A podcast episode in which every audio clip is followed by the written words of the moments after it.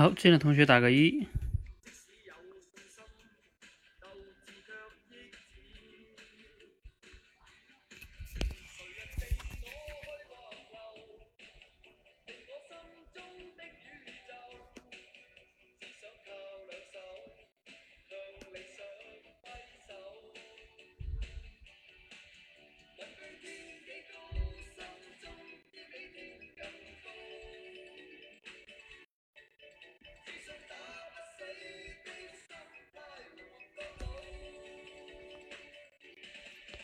好，朕，你们进来了吗？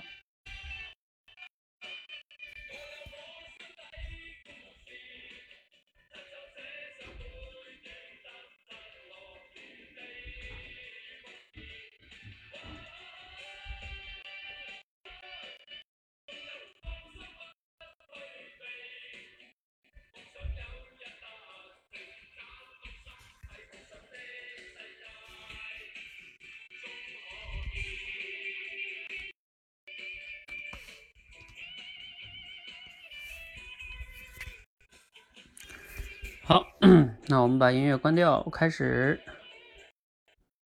好，欢迎大家来到今天晚上的即兴转述直播训练哈。嗯，刚才呢，已经同学已经有完成了一些基本的打卡了哈。好，我们今天的转述的主题呢是关于呃一个罗胖的六十秒。来，我看一下哈。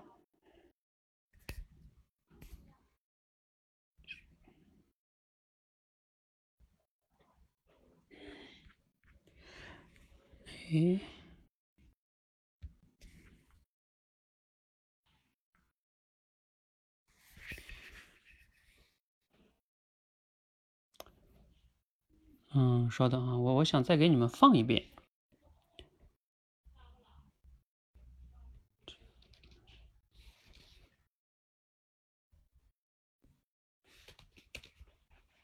好，我们再给大家放一遍哈，因为。有可能之后有一些围观的小伙伴什么的哈，让他听一遍，然后你们也再用语音感受一下哈。好，来放一遍哈。有一句话，据说是管理学家兰斯登说的，在你往上爬的时候，一定要保持梯子的整洁，否则你下来的时候会滑倒。这句话仔细琢磨啊，其实和我们中国人经常说的“未雨绸缪”还真不是一个意思。未雨绸缪呢，是防范未来不确定的风险，但它不一定会发生啊，所以还有侥幸的余地。而兰斯登这句话不同啊，上梯子的人你一定会下梯子的呀，这是一件必然发生的事儿。哎，那一个人或者一家公司在发展和上升的途中，有什么必必然会发生的事儿了？仔细想想，还真有。比如说，一家公司做大了，但是你不能把活生生的用户看成是流量数字啊，你要下梯子的呀，不能丧失优化单个用户体验的能力。再比如说，一个人事业有成，哎，你不能只会和组织打交道啊，你会下梯子的呀，你不能丧失面对具体的人的社交能力。哎，这都是在上梯子的时候不能把梯子弄脏的原因。好啊，给大家放了一遍哈，有围观的小伙伴呢，应该也能听到了。那我们就今天就抓紧时间哈，未免我们后来可能有一轮呢，有一轮挑战。然后我们先有请郑同学吧，郑还是第一个打卡的。嗯，郑同学，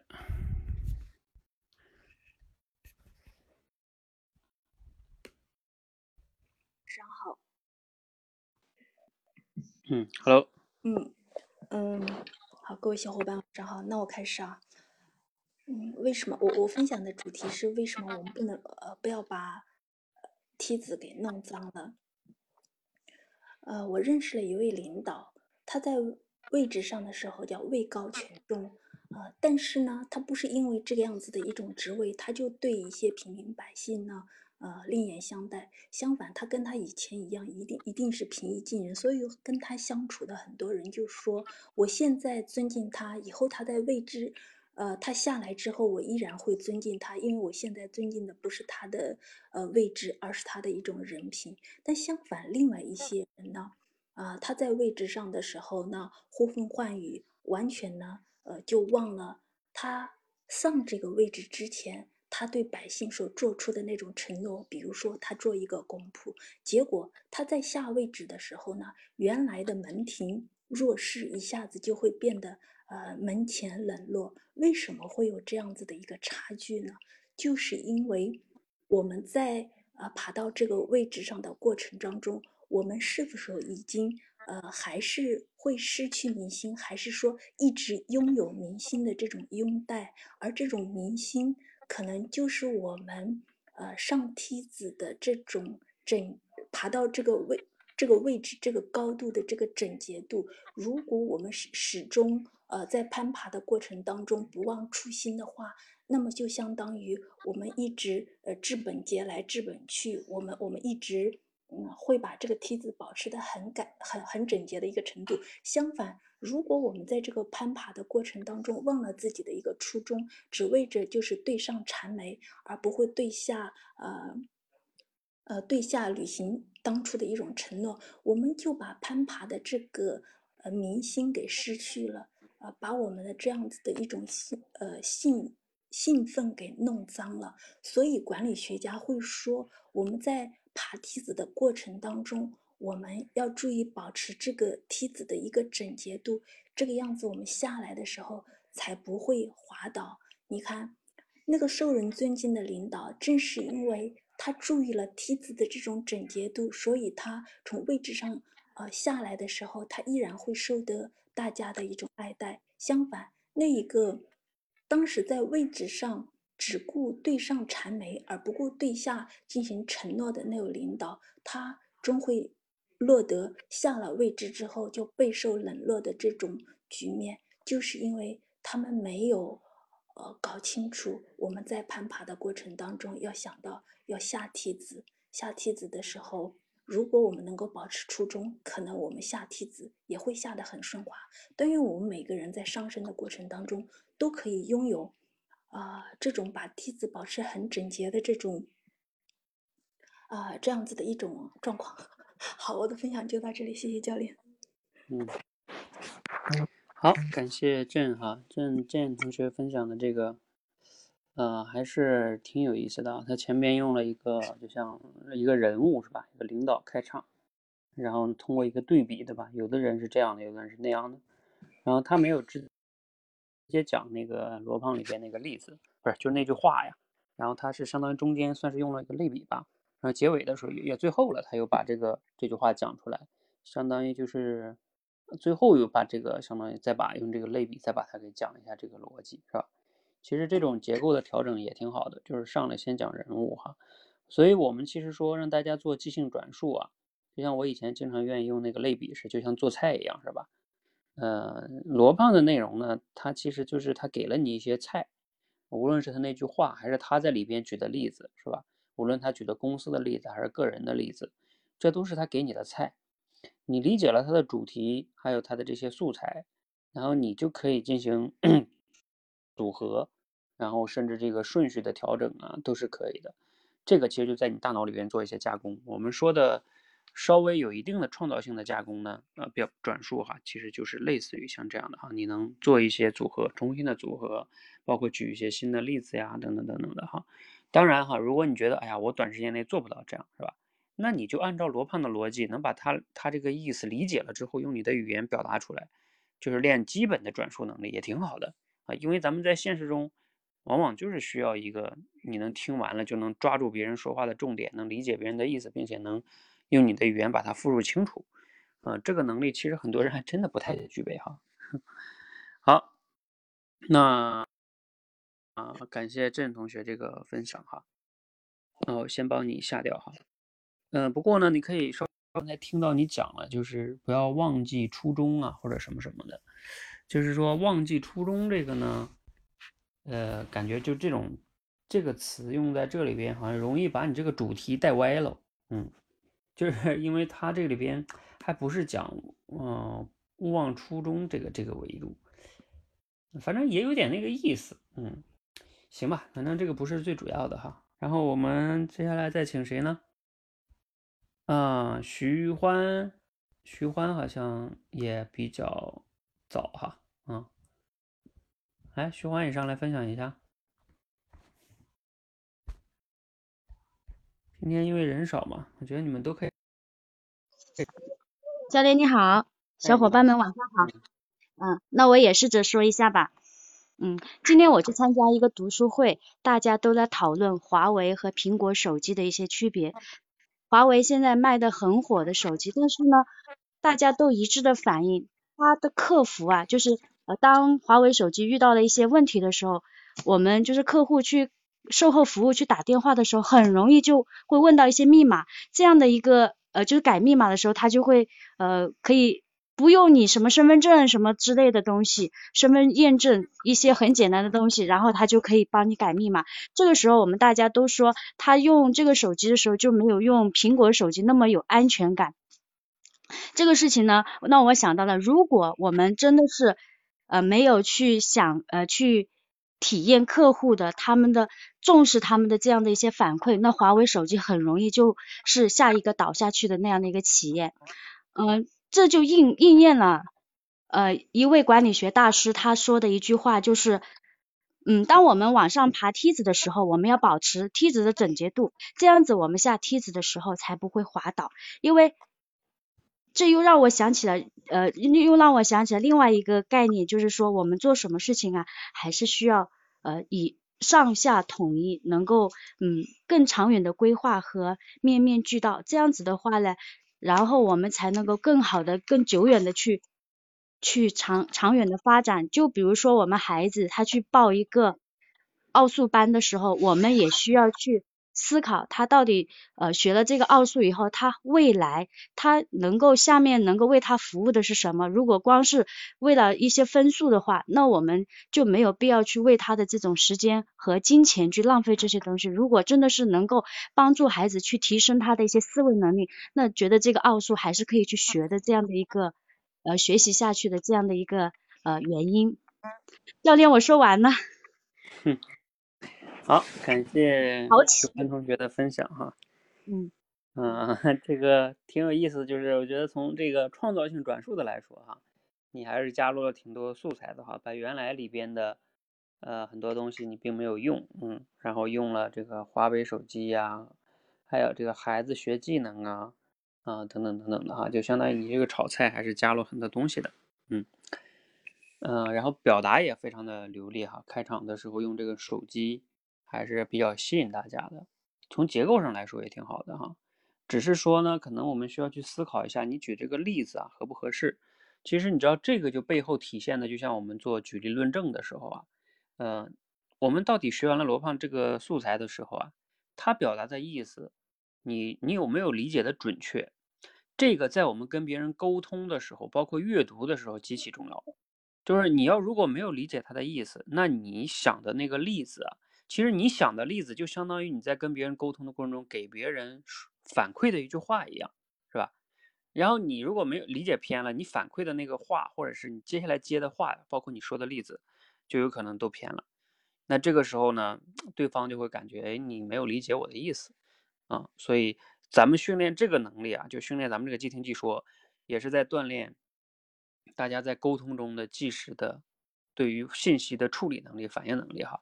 今天咱们还社群中多一班还有一个学员跟我沟通，他说，他说我面对静态的客户，呃，不是，就就是静态的人，比如说我写一篇文章啊，或者我做一次什么样的分享，然后只要是静态的，他说我还比较能感知到对方的那种，一些心理状态啊什么什么的。但是他说，如果要是跟别人实时的沟通，就是面对面的沟通，他说有时候我就。感知不到对方的那个一些情绪啊，或者什么的，包括我，我，我，他说，他说，如果我抢了别人的话的话，我不知道我抢了别人的话，就是他说我实时的这种感知能力比较比较弱啊，问我应该怎么练呢？哈，嗯，所以其实就是这种哈，其实即兴转述能力就是也在锻炼这个能力，就是你看你比较短时间内接收了罗胖这个信息，你听完了你就要抓住重点，理解他的意思，然后你要给他一个反馈。那你首先你这么短时间内理不理解准呢？这就很重要了，嗯，就是这种大脑的快速的对信息的处理能力。那比如说徐欢，你刚才讲这个呢，可能你是需要反就是琢磨一下的哈。比如说罗胖说，你们好好再琢磨一下，上梯子的时候要保证你梯子不要弄脏，然后你才能下来，这样的话不会滑倒。它指的是说像你说的这个，呃，我觉得你举那个华为手机那个吧，应该还可以，就是相当于就是，呃，有了用户是吧？然后要稍微重视一下他那个反馈，倒还可以。但是下边那个孩子学技能那个哈，就是说他未来能不能用？他不是像你中间用两个词啊，要有更长远的规划和面面俱到的能力。不，这个不是罗胖表达的意思。我认为哈，你看，罗胖他那个意思是什么？就是上梯子。他你看他举的例子啊，就是一个人啊，你这个公司当规模很大的时候，你还要能服务个体的能力，就是变得很小的那些事儿你还能做。比如说你你在一个组织中事业有成，你是总经理了是吧？啊，你是 CEO 了。啊，你每天下面管几百人啊，上千人，但是你和具体的某一个人打交道的能力，是不是就退化了呢？你天天都是对吧，在那指挥别人啊，都很少接触基层了啊，就是类似于这种感觉，就是类似于一个人能高还能低，就这种这种东西啊，能大还能小，尤其是你大了之后还能抓住细节，是这种东西啊，就是他他其实要表达是这种东西啊。而不是说学了还能用，或者说我看的更长远，它不是长远的问题。嗯，你 徐欢，你理解这这个这个逻辑吗？嗯，他和你表达这个孩子学了去去用，还是不是一样的逻辑的？嗯，嗯，就是感觉好像理解起来会有点有点困难，我只会复述，好像复述起来，哎，好像感觉更轻松。要去举例的话。我觉得好像是想破了脑壳的，都想不出来的那种。其实它是这样的，你要想举例子的话，前提也是你要把它理解透彻的。如果你没有理解透透彻，你举例子就比较难。比如说像刚才我我这么给你分析了一遍之后啊，你现在要是让你再想想例子，你觉得包括你们其他同学也可以想一想哈，你们还能想到什么样的例子呢？就是被我这么分析了一下之后，他的这个逻辑是什么呢？就是一个人你。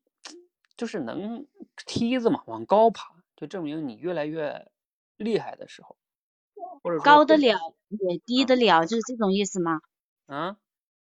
嗯，嗯，是高得了也低得了的意思吗？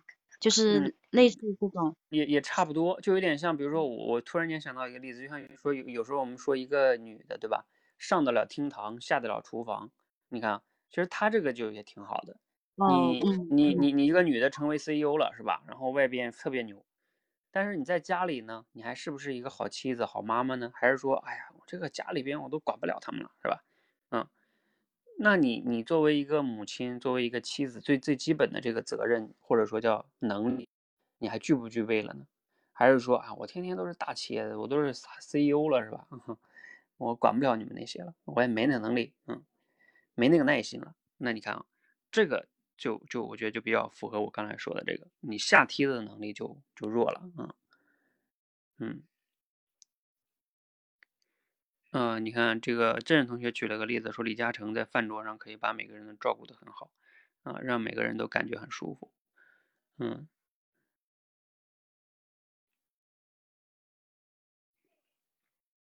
哈哈，没关系啊，这想不到呢，举例子的能力呢，其实也和大家的。平时对于一些事物的，就是那种理解啊，就是你对于生活中的事儿啊，就是那种观察、思考、理解有关系。嗯，如果你平时就不怎么去对关注的话，你有时候就想不到。嗯嗯，这个黎烟说了一个，最初没钱是勤勤恳工作，有了钱呢，心态就变了，回不到从前了，无法做到踏实工作了，这算不算？嗯，我觉得也算吧，就是说，像有些人刚开始工作的很踏实，对吧？然后稍微取得了一些成就，也有钱了，哎呀，觉得 工作也没意思，是吧？天天的，啊，就觉得自己在这累死累活的，有什么意思呢？嗯，解决了生存问题也算吧，就是，嗯，我觉得这个也也还是可以的哈。来，啊，由于咱们今天人不多，然后所以可以给大家都都来讲一下哈。刚才那个谁，美丽心情啊。嗯。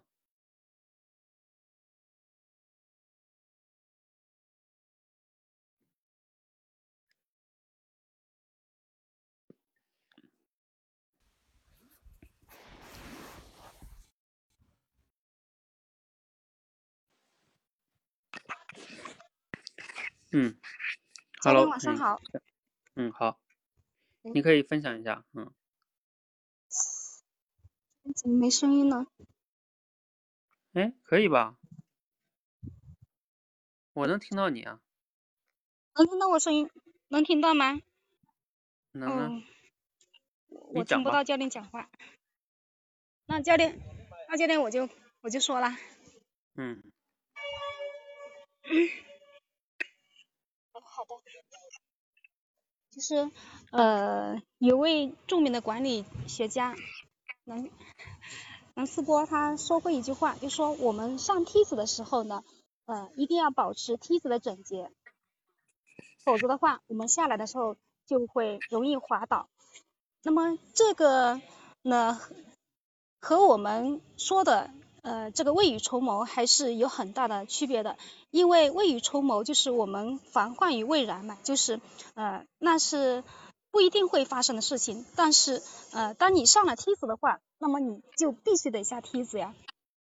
这和我们嗯，就像我们很多公司，当公司做大做强了，那么呃就会有很大的一个客户量，那么这个客户的这个它不仅仅是一个客户的一个流量的一个数据。而是我们要用心去维护好我们的客户，让这个客户有对产品的一个更好的一个体验的感觉。呃，就像我们个人也是一样，当我们个人的能力提升了，我们呃事业成功了，那么我们不仅仅是要和这个组织搞好关系，那么我们还是呃要回到我们的这个人际关系当中，和我们周围的人去处理好关系，呃。这个呢，也让我联想到，就是我，呃，以前我们公司有个同事，呃，他呢，其实他的能力也比较强的，但是由于后来，呃，他和公司提出这个加薪的要求，但是公司呢却，嗯，没有同意他的这个请求，然后他就，呃，一气之下就，呃，向公司提出了辞呈，然后公司也同意了他的这个，呃，辞职这个申请。但是，呃，他由于他对公司有一些情绪，所以在他呃离职前呢这个交接工作他就做的不太好，然后呃让本来大家对他的印象都是挺挺好的，但是由于这最后的一个环节，呃这个交接的交接的关系，然后让呃让公司的同事以及领导对他的这个印象呀，呃最后是大打折扣。所以我觉得就是 我们很多时候我们呃，当我们的能力能力呃在处于一个上升的阶段的时候，我们一定是 那么我呃放松放松。所以我们离职的时候，我们一定要啊做到一个善始善终，然后呃，教练我讲不下去了。嗯，没关 系，我听不到教练讲话。呃，你听不到是吧？我我先帮你下掉，你是不是就能听到了？现在能听到吗？嗯，你听不到，有时候可能是，就是它这个连接的时候有一些不知道什么原因啊。对它这个例子呢，还是挺有意思的哈。嗯，好，前面呢，因为它用的基本上是罗胖的内容的逻辑哈，嗯，然后后边举了这个例子，这个例子的，我们说它应该理论上来说还是。差不多是比较符合我们说的这个，呃，上梯子跟下梯子，对吧？平时你做的，哎，工作中很那个什么，但是结尾的时候没有去，也算是下梯子吧，对吧？因为你离开了嘛，是吧？嗯，这个时候有没有下的好一些？嗯，这个，但是这个仔细要是分析一下呢，还有一点点。嗯，不是特别的，就是因为它是一个时间维度的，是吧？就是说离开了，啊，和平时在那儿，它指的是一个结尾，但是这个整体上来说还可以，嗯嗯，但是和我们说的那种呢，还是感觉有一点点差别的哈。但是这个例子本身挺好的，就是有时候我们平时在工作中也挺有启发的，是吧？就是你要是离开了，你比如说像他这个人，咱们就说说这个例子哈。呃，如果这个领导让他加薪没加是吧？然后他这么走了，而且走的时候呢还做的不是特别好，呃，那其实人家这个领导也会觉得得幸亏没有给你加薪，对吧？呃，让你走就对了，是不是啊？就你这样的，就像你这样的一个状态，可以留在让你留在公司才是我们的这个是是叫什么失误呢，是吧？嗯，徐欢说善始善终这个合适吗？嗯，他怎么说呢？严格上来说，我这个是我觉得是不是那么合适的哈？因为因为罗胖讲的是什么呢？他主指的是上梯子和下梯子，他指的是说你要回来的，对吧？就是说你最终是要回归到一个原来的状态的，嗯。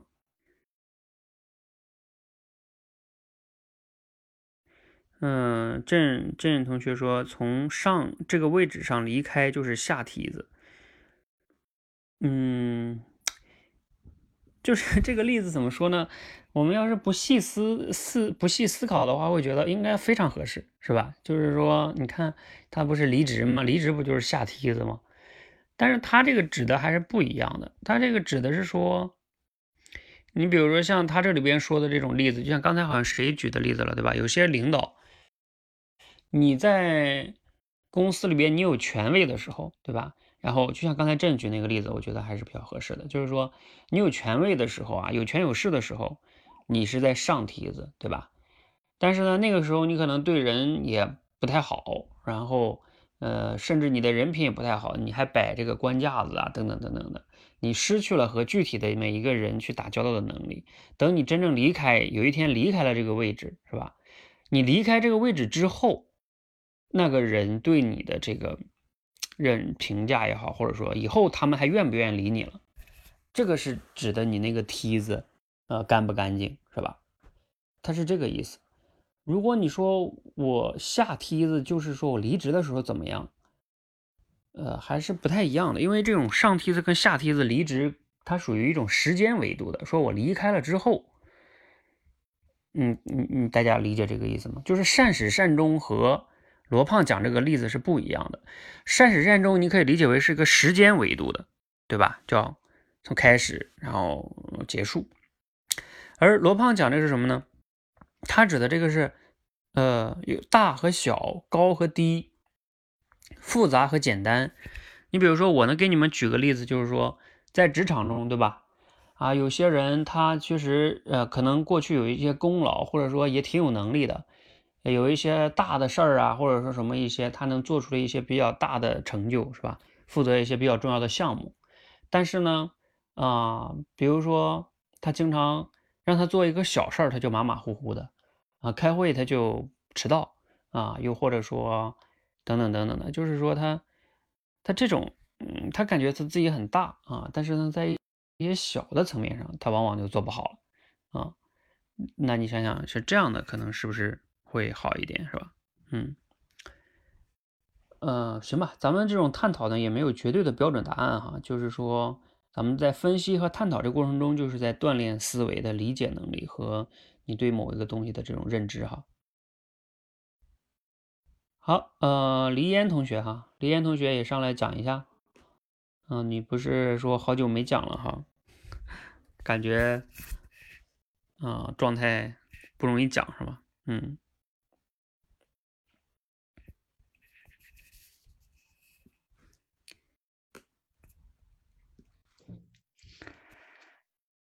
呃，教练听得到吗？嗯，听得到。那我讲一下吧，我确实有点讲不好了，感觉。我就我就按我的基础来复述一下吧，然后再想一个例子吧。呃，就是我们，呃，能听到吧？可以。哦。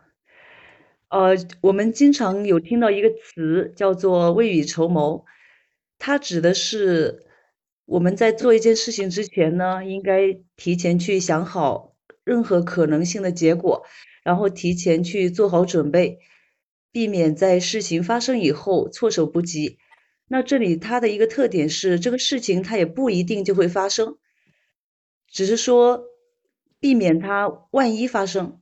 那今天听到一个挺有意思的观点，就是说你在上梯子的时候要把梯子弄干净一点。避免下梯子的时候摔倒，那这个意思呢是，那这个观点就挺有意思的。那我们生活中到底什么事情是上了梯子之后还要必须下梯子的呢？那这个事情就让我想到，我们在生活中有一些人，他们平常哦最开始的时候就是。各方面怎么说呢？最开始的时候啊，嗯，勤勤恳恳的工作，然后踏踏实实的干活，每天呢也过得开开心心的，也挺好的。但是突然之间有一天，比如说买彩票中奖了，或者突然之间赚了一大笔钱，然后就瞬间升级了，就像暴发户一样吧。然后就慢慢的生活习惯全部改变了，就习惯了另一种生活模式，然后对他整个人做人啊什么的都有很大的一个冲击吧。到后来，嗯，由于自己也没有那个不具备那个能力吧，所以受到一定的挫折之后，那么也很容易就遇重新。哎呀，我 我不知道怎么讲了，就是最后就是他过不回原来的生活了吧？教练，我我只能讲成这样了。嗯，OK，好，啊，感谢李岩哈，啊，不知道大家听完李岩刚才分享这个感觉怎么样哈？其实，呃，我觉得李岩你刚才这个就是整个的这个结构的处理还是非常好的，嗯，为什么说非常好呢？就是你看，你用了罗胖的素材，但是你用的感觉其实还是，就是，呃，就把它给处理的比较，讲起来也比较容易，就不是用罗胖那个逻辑哈。你看，你比如说你上来就是说，哎呀，我们都听过一个词“未雨绸缪”，对吧？你就上来先讲未雨绸缪这个事儿，哎，挺好的。你就未雨绸缪本来大家也容易理解，然后你把它这个分析完了，然后你说，哎，那我们最近又听了另外一个一句话。啊，上梯子这个，哎，它跟未雨绸缪又不一样，就是它这就属于类似于就像咱们说的结构思考一样哈。你先讲未雨绸缪，然后再讲上梯子这个事儿，他们两个一对比着讲，它逻辑也清楚，而且对比着讲哈，在这里边其实是有一个技巧的哈，就是我们在我们在演讲的时候，其实是给别人传递信息的。你想啊，你看罗振宇的东西，有时候为什么大家吸收起来感觉比较啊比较难？就是因为它这里边的信息密度比较大，然后哇一大堆是吧？逻辑也比较严，这种这种多啊。但是你像黎岩刚才这么讲的话呢，它的逻辑就变成简单了。我先跟你讲未雨绸缪这个事儿，这是你熟悉的一个东西吧？啊，就大家记得啊，我们在讲东西的时候呢，如果你先能讲一个大家熟悉的东西，为什么有时候我建议你们刚开始的开场用设问或者说讲一个例子呀、一个故事引入呢？就是那因为那个东西是别人熟。熟悉的东西，以熟悉的东西带出别人不熟悉的东西，它不是有一个就叫由浅入深的过程吗？对不对？如果你上来就比如说像罗振宇这样丢出来啊，上梯子下梯子这个事儿，别人可能当然，但上梯子下梯子本身还好一点，是因为它本来就是个类比啊。但是类比这个背后的道理，它也不是那么简单的。别人可能第一反应这什么意思啊？是吧？你要是用哎未雨绸缪讲完了，这是一块儿我的第一个维度。第二个维度我讲什么呢？我就讲上梯子。和下梯子这个道理，他们两个做个对比，做对比，人们他就容易去理解嘛，在对比中去理解，这个是一种方法哈。然后呢，我再去，比如像李岩刚才在说，哎，那这个例子到底说了个什么事儿呢？啊，那我就举个例子，举个例子，他举的这是个中奖啊，暴发户这个例子。其实这个例子我认为还是比较合适的，嗯，因为你看他本来是普通人是吧？然后突然间中了奖了，暴发户了，很有钱了。然后这个人有可能会买豪车呀，是吧？然后买豪宅呀，然后朋友借钱也花，花钱也开始大大咧咧的了，是吧？啊，无所谓啊。今天请朋友吃饭，这个朋友借钱啊，借啊啊，这块有个好项目，投资投投啊。等跟没过几年，对吧？这个一下子日子全完了，投项目也失败了，然后开始要卖房卖车了，又回到解放前了，是吧？然后这个时候呢，很多的他以前的那种好的品质，踏实工作、勤俭节约这种习惯也找不回来了，花钱还是大手大脚的，没钱就去借，所以这就是把那个梯子整滑了嘛，是吧？下下不来了。嗯，可能就是稍微到后边的时候，啊，也没有把这个意思给讲讲明白，是吧？嗯，嗯，嗯，这个就是你后边的时候对例子这个把握，可能你对这个例子还没有理解的那么深啊。但是前面我觉得讲的就整体这个结构还是挺好的，嗯。嗯，好，那由于时间的关系呢，咱们就先到这里哈。然后不不不是说直播，不是说直播结束了哈。然后，因为我还想留一轮，我们在现场再挑战一次哈。然后我给大家再举两个例子吧，嗯，就是这个，因为我们也讲了这么多遍了，相信大家也都比较理解了。呃，我给大家举讲一个嗯例子吧。嗯，我想想哈，嗯，这样吧，我试着我也用我的这种转述给大家讲一下哈。嗯，可以这么嗯这样的哈，就是。呃，我们现在呢都听过很多的这个，你可以这么说，就是说我们现在很多的家庭中的孩子啊都是独生子女，对吧？在家里边呢都会得到父母的重视，而且呢很多的妈妈甚至会成为全职的宝妈，然后会照顾孩子，呃，甚至呢孩子长大了之后呢，呃，由于这个孩子很大了之后啊，妈妈啊还是在关心孩子，成了那种妈宝男，是吧？孩子也没有怎么成长起来。然后这个妈妈也把自己的生命啊全部放在了孩子身上，大家可以想象一下这种现象哈，呃，这种现象呢，其实，嗯，最近我看了一种一个说法哈，就是一个管理大师他分享了一句话，这句话哈还是比较能有有意思的去解释这个现象的，就是当你去，嗯，爬上梯子的时候啊，你一定要保持这个梯子的整洁度，因为你毕竟还要往下下来的。当你如果梯子不干净的话，你下来的时候就容易摔倒。我们再回过头来看刚才这种现象哈，就是嗯，就是这种妈妈把全部的身心放到孩子身上，因为他会把觉得，甚至孩子未来的选择找什么样的女朋友、做什么工作是吧？去哪读大学，他都要管啊，他一定要管控孩子未来成为一个有什么样的就是梦想，他都是甚至都要管的。他觉得孩子的。未来就是他的未来啊，那这样的一个父母啊，其实呢就是上梯子的时候，也就是说你有了孩子之后，你就是在上梯子。但是呢，你一定要明白是什么呢？孩子他会长大的，他也会去独立的。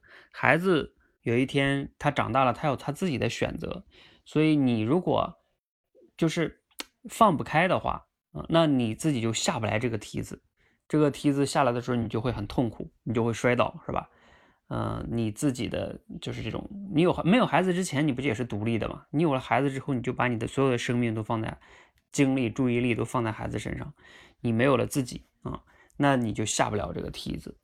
所以这就是呢，呃，我给大家分享的这个哈，其实还能想到另外一个例子，类似的哈，啊，大家也都知道那种，就是有一些恋人哈，什么，尤其是女孩比较粘人的那种。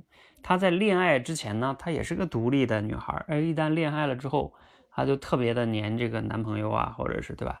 然后人家出个差或者什么，她总是在煲电话粥啊，等等等等的，就慢慢的有点失去了自己，她自己无法去独处。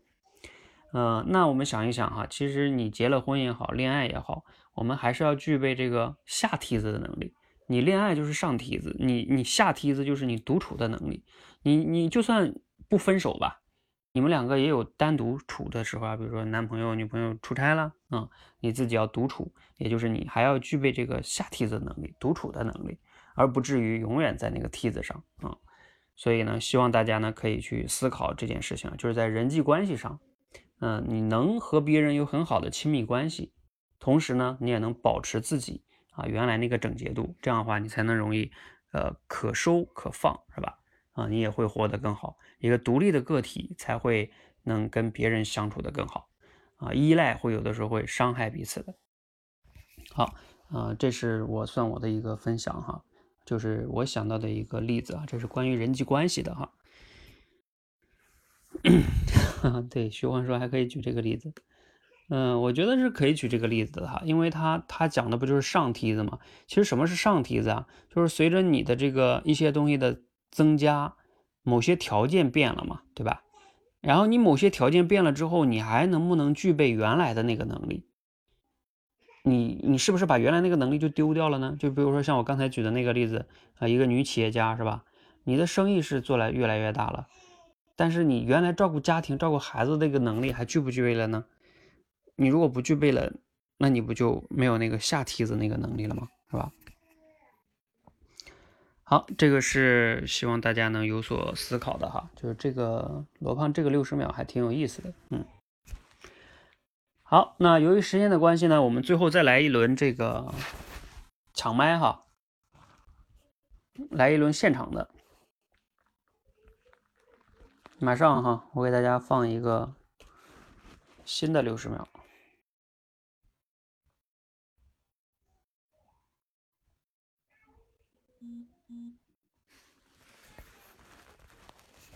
嗯，对，这个黎烟说的是吧？嗯，对啊，像现在很多女的，她全职在家，然后要么照顾孩子，要么就依赖老公，是吧？其实就会出现这种状况，就是你其实有的人她，呃，上学的时候也挺有能力的，就是这些有些女的，对吧？然后也挺独立的，但是一旦有了家庭，然后有了孩子之后，她她自己不工作了之后，她就慢慢的就完全的依赖了。你们还看过那个我的前半生吧？就是那个马伊琍演的那个，其实她那个就比较典型，因为马伊琍其实是本身是一个很很厉害的女的，对吧？然后呢，但是她后来她不是她老公有第三者了吗？嗯，那她自己啊，就突然间婚姻失败了之后，她自己也没有能力工作，她她都好多年不工作了啊，还有小孩儿，还要照顾小孩儿，她自己就没有这个下梯子的能力。那当然，他后来的电视剧嘛，还是被逼着自己又就爆发出这种潜力了哈。嗯，你看那个其实就比较典型哈。嗯，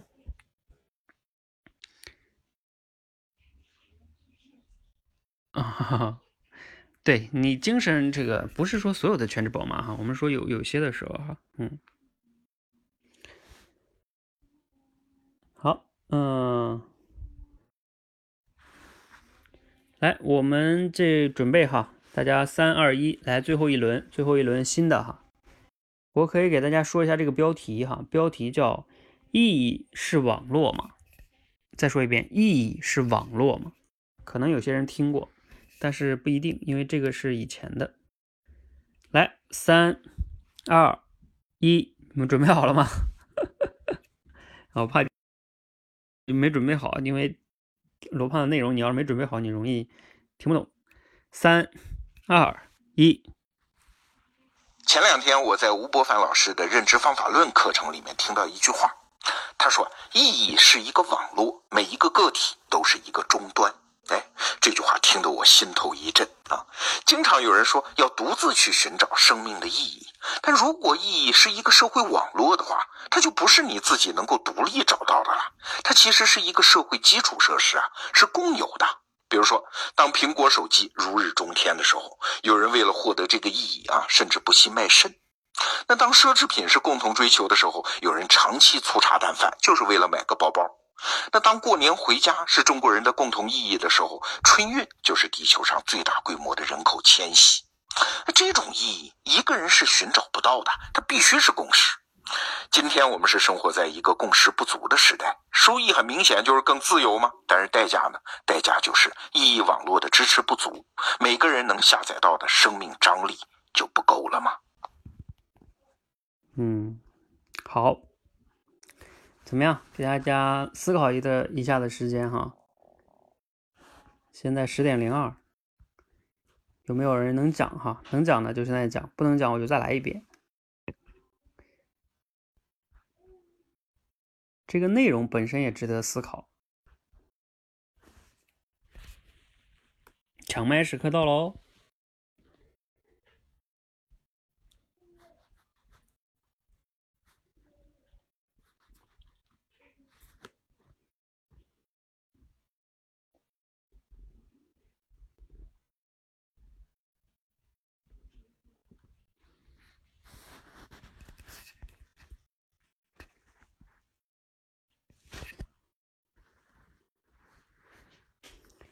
你们不用把原文的所有的东西都讲出来啊，你只要理解了它的意思，然后呢，能稍微的讲一点，哎，你能想到的东西就可以了。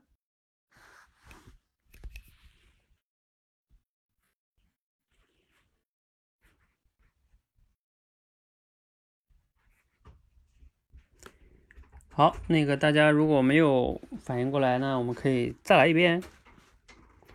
来，我给大家再放一遍哈。前两天我在吴伯凡老师的认知方法论课程里面听到一句话，他说：“意义是一个网络，每一个个体都是一个终端。”哎，这句话听得我心头一震啊！经常有人说要独自去寻找生命的意义，但如果意义是一个社会网络的话，它就不是你自己能够独立找到的了，它其实是一个社会基础设施啊，是共有的。比如说，当苹果手机如日中天的时候，有人为了获得这个意义啊，甚至不惜卖肾；那当奢侈品是共同追求的时候，有人长期粗茶淡饭，就是为了买个包包；那当过年回家是中国人的共同意义的时候，春运就是地球上最大规模的人口迁徙。那这种意义，一个人是寻找不到的，它必须是共识。今天我们是生活在一个共识不足的时代，收益很明显就是更自由嘛。但是代价呢？代价就是意义网络的支持不足，每个人能下载到的生命张力就不够了吗？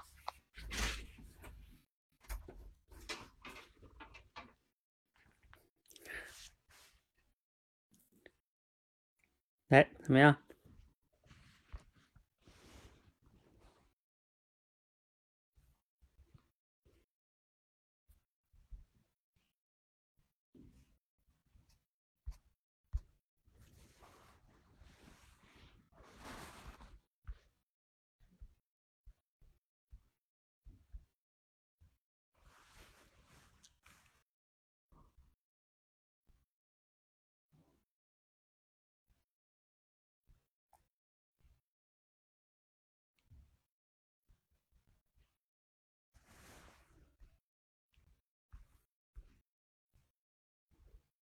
怎么了？全懵了？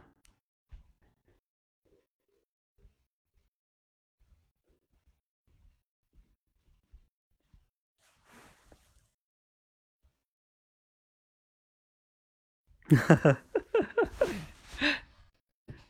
呃，虚幻挺有意思。这同学哪去了？这个都在等待你呢，是吗？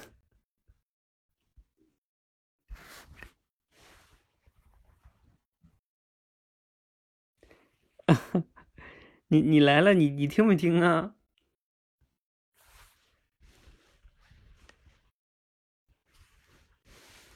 来连麦啊！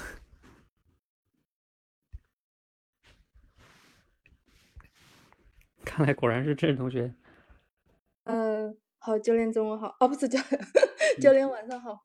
嗯，喜欢用激将法哦。其实我对这个主题的话，我不是特别，呃，特别有把握吧。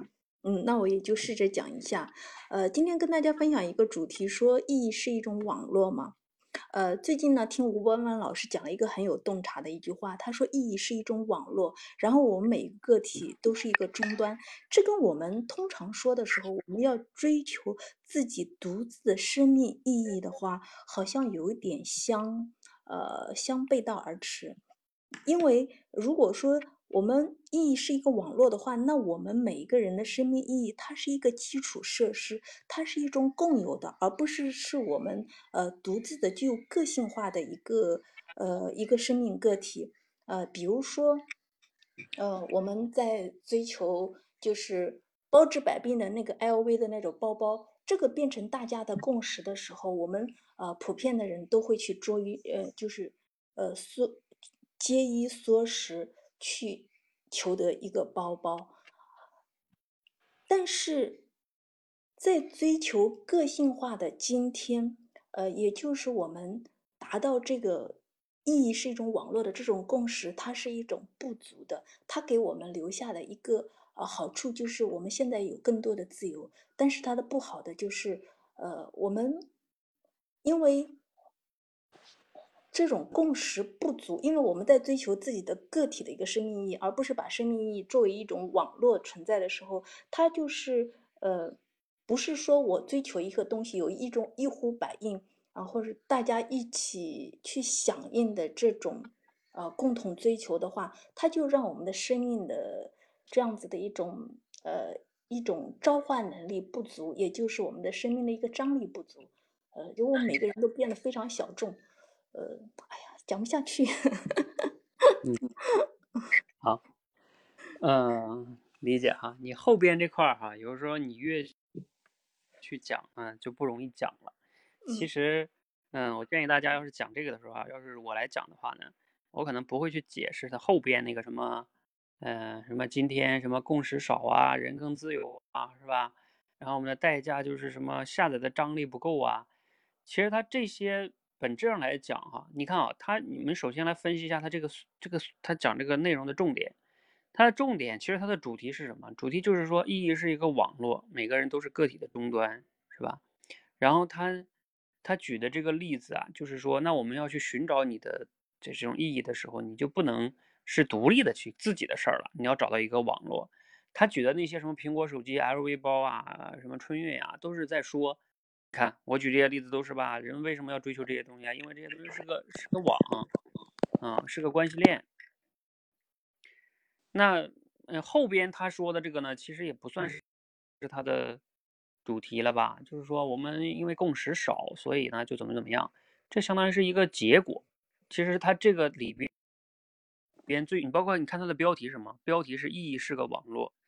就是就是他其实主要想告诉我们的一个观点，就是我反正课程这这这句话，意义是个网，每个人呢是个终端，啊，那你就是围绕着他这个观点去想一些延伸的东西啊。如果你想拓展的话，嗯，就是，呃，去就抓住它的重点。你们可以理解为就是说，那你说罗胖他讲的这个六十秒，他到底在说一个什么东西，对吧？如果用一句话来概括，他到底在告诉我们什么？其实就主要他开，我认为他就是开场那那句话，嗯，就是他主要的观点，其他那些都是一些解释啊、延伸啊，啊，说白了都不是最重要的，嗯。那你就围绕他这个点，当我们去转述的时候，你就围绕他这个点去转述，嗯，去去延伸，嗯，可能就可以了，嗯嗯。呃，还有没有同学要试着讲一讲的啊？徐欢上来，啊，一会儿我会给你们再再延伸一下哈，就是我为什么给你们选这个素材，所以这个素材还是挺值得思考的。很多人都在追求自己人生的意义，是吧？嗯。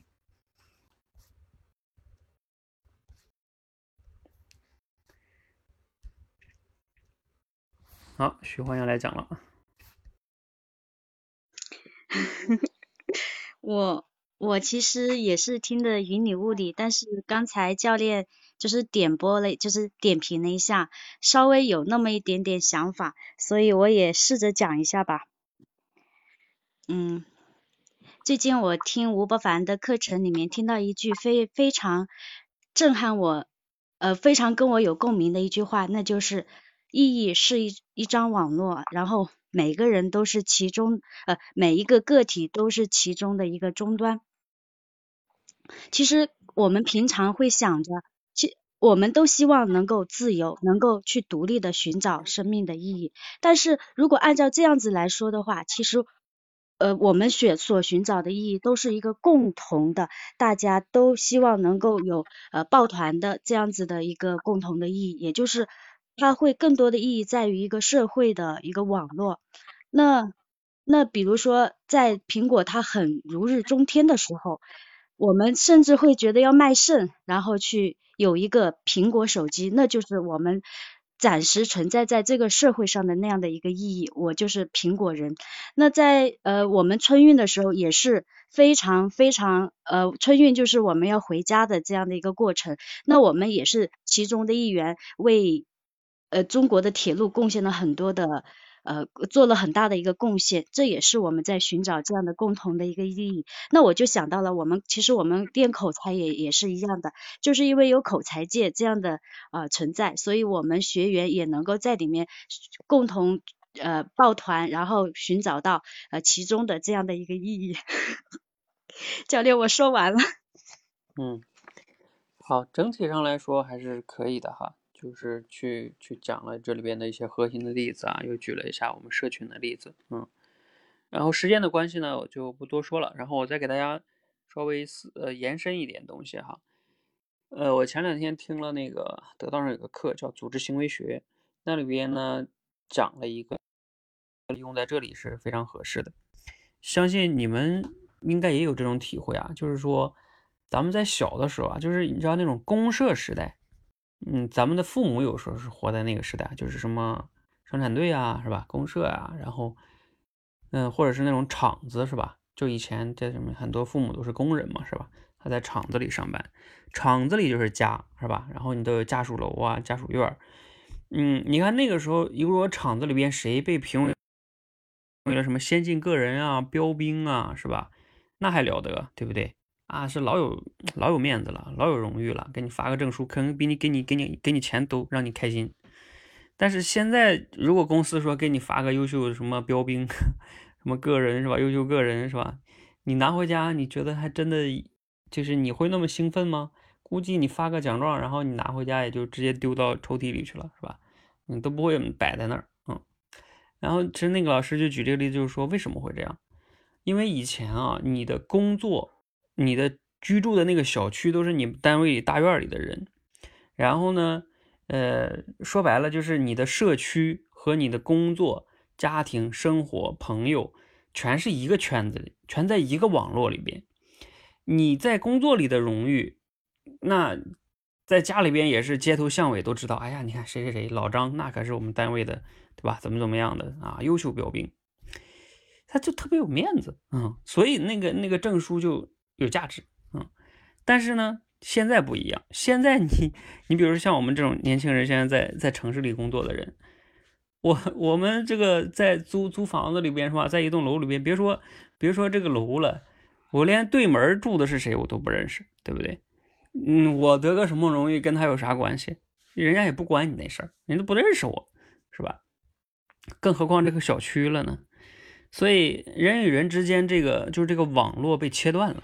嗯，那这个时候呢，他这种什么这这个证书啊、优秀个人啊，往往就就不太能起到作用了。嗯，然后那个老师还举了个例子啊，他就跟这个差不多的，也跟你们分享一下，就是他说咱们有中国有一个企业，去他在全世界呢都不同国家都有他的这种分公司、有厂子、有工厂，然后呢到非洲那边。呃，就是有一个国家，我具体哪个国家忘了，反正就是非洲的一个国家，特别有意思。就是他们当地呢，就是要办厂子嘛，然后也在当地要招工人嘛。然后这个工人来上班，你知道他们要解决个什么问题解决不了吗？就是让这些人准时上班解决不了。这些人就是没有，几乎没有人准时来上班。然后你说那为什么他不准时呢？因为他们非洲那个人，他们都不看表，他们平时都不带表的，他也不瞅时间。就是大家都不看，就没有时间观念，他对时间观念很淡，这整个社会风气就是那样的，大家都是这样的。上班我就到时候我想来了，我就可能上午来了，我管我几点来呢，都是那样的，都比较随意。然后这个这个厂子就是说，那得解决呀，对不对？连连准时上班都解决不了，我这厂子怎么搞啊？然后 说那我得罚，对吧？你要不准时来，我就扣钱，扣扣呗。他们不在乎，嗯，扣点就扣点，然后反正就是解决不了啊，想了各种办法，什么给他讲道理呀，是吧？给人罚呀，惩罚手段什么都都用了，就是不好使。后来咱们中国企业怎么办呢？嗯，特别有招，就把咱们原来那套弄弄出来了，就给他评这个优秀标兵啊，评优秀个人。然后你们可能会说了，那那能有用吗？对吧？那钱都解决不了的，惩罚也解决不了，就就凭个这就有用吗？有用，因为他跟这个当地的媒体啊，还有政府机构，还有就是这些员工住的小区，呃，全部就是沟通啊。如果某一个这个员工他能准时，比如说一个月都准时多少天上班，就给他评为优秀个人什么的，给他颁发荣誉证书，在电视台上能播播，然后还会做一个宣传栏。而且还会敲锣打鼓的把这个荣誉啊送到他所住的那个小区里边，让所有人都能知道，就他住的那块，啊，搞得特别热闹，嗯，然后就是就用这种方式，哎，后来就是啊准时上班的人就越来越多了，啊，所以你看，就符合了这个说的哈，你就给他创造这个，呃，一个他这种意义的网络，在这个意义的网络里边去激励他啊。那个老师讲这个的意思就是说，我们激励别人的时候，一个人他除了他的工作以外，你可以在他的家庭，在他的所在的社区，啊，去激励他，而不仅仅在工作中给他加钱呀、升职啊，这这两个维度。嗯，他其实就符合这个吴伯凡说这个这句话的意思哈。嗯，什么？难道发展轨迹是这样的？然后徐欢说：“我例子怎么那么多哈？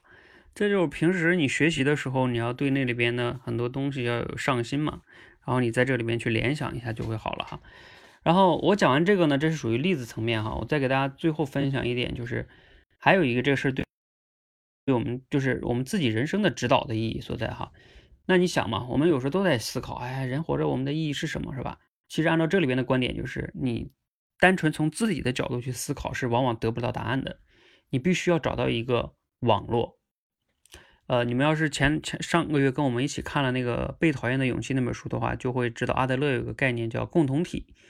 你必须要找到一个共同体，其实共同体就是一个网络。你的意义一定是在那个共同体里边体现出来的，而不是你自己。就像有的人说啊，什么世界那么大，我想去看看。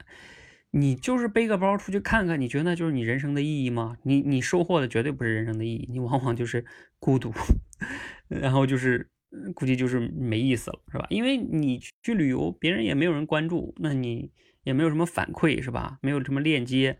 那能成为意义吗？可能就不是。你必须要在那种共同体里边找到你的位置和存在感啊，包括贡献感。那阿德勒不是讲吗？幸福就是贡献感啊。你比如说像像我我们这个社群就是这样的哈。你要是在这里边能找到一些存在感、贡献感，比如说像你们这些有一些优秀学员啊，你像比如说朕呀，你看刚才大家都讲不出来的时候，哎，那个徐欢就说朕你来讲，这个也是朕的一个价值感。啊，包括像除了我了除了我以外，比如像丽儿他们呀，像桃子他们呀，啊，他们这里边的教练，还有像今天我看见那个可可同学哈，还有还有那个朕啊，成为那个点评官，你看主持人，其实他他也是一种意义啊，就是在这里边这个网络里里边，你获得了一些存在感和意义哈。啊，那同时哈，除了我们这个社群是一个网络，你在你所在的公司等等等等，这里边都是有它的一个网络的，你必须在那里边才能找到你的意义。那这个是一个方向性的哈，所以大家在思考自己人生的意义的时候哈，可能可以去参考一下哈。好，那今天的直播呢就到这里哈，然后总结一下，就是今天这两个例子哈，一个是为什么你不能把梯子弄脏，这个呢也值得大家去思考哈。然后除了大家举的一些例子，就是我举的那个例子哈，在人际关系上，嗯，你要有独立的个体的能力，是吧？还有这个意义是个网络啊，我们在寻找意义的时候呢，要记得这个观点，要在一个网络中、一个共同体中去找到你的价值感跟存在感，你的幸福感就会源源不断啊。如果你总是跑到自己那个维度啊，总是想脱离人去思考你自己的意义啊，往往你怎么思考也找不到答案的。好，嗯，那就到这里哈。徐欢说，平时都平常怎么去思考呢？平时不想事儿。这个怎么说呢？嗯，平时不思考啊。其实这个和你平时思考的话，一般情况下有时候是要源自于你，要么是你对世界有好奇心啊。我可以给你两点建议。第一个是，要么你是对世界有好奇心。就是你想了解更多，就像一个孩子一样，你有好奇心，你就会去愿意去思考，愿意去观察，是吧？第二个是什么呢？你说，哎呀，我这这么大年龄了，是吧？我现在也不像孩子了，我没有好奇心了，怎么办？那你就是要给自己找一个问题，一个脑子中要要有一个你想解决的问题。比如说像我哈，我最近为什么看那个组织行为学？然后我看完组织行为学，那老师又推荐了一个，呃，叫重塑组织。啊，我为什么看这个？因为我自己最近在思考我们社群的这个组织的升级吧，或者迭代吧，组织的一个发展，就是我们这个组织怎么样去优化和迭代，怎么解决组织中现在的一些问题。那我要解决这个问题，所以我要去学习啊，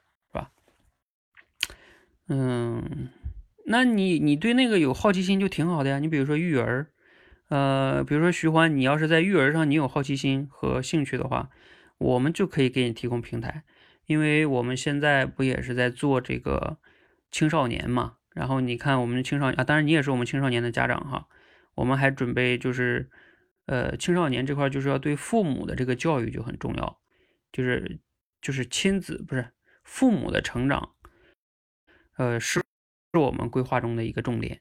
就怎么能让父母带着父母去读书啊、成长啊，然后这就是你就可以在我们这个平台上去发挥你的这个好奇心和价值啊，这是完全可以的哈。如果你能带领一些妈妈去呃成长。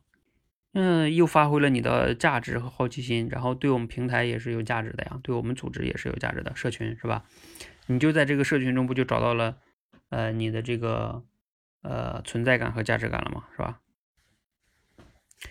嗯，等等等等哈，然后至于中医的话，那也一样哈，你要是能解决一些问题的话，刚才我说了呀，除了好奇心就是问题啊，就是你要去贡献一个人，你要去服务一些人。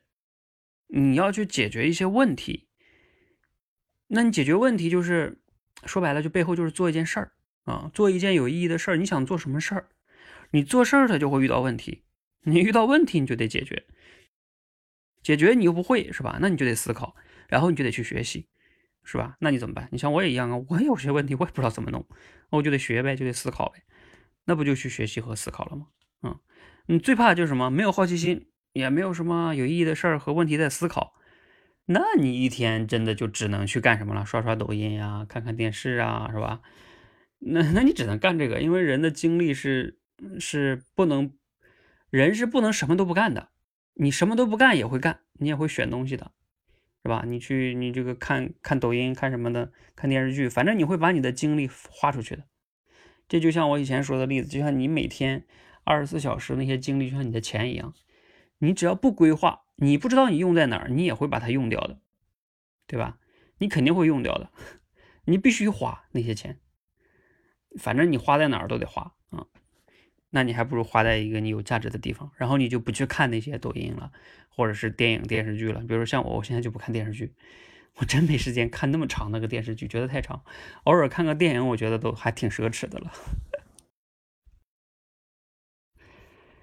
好啊，谢谢大家哈，我下了。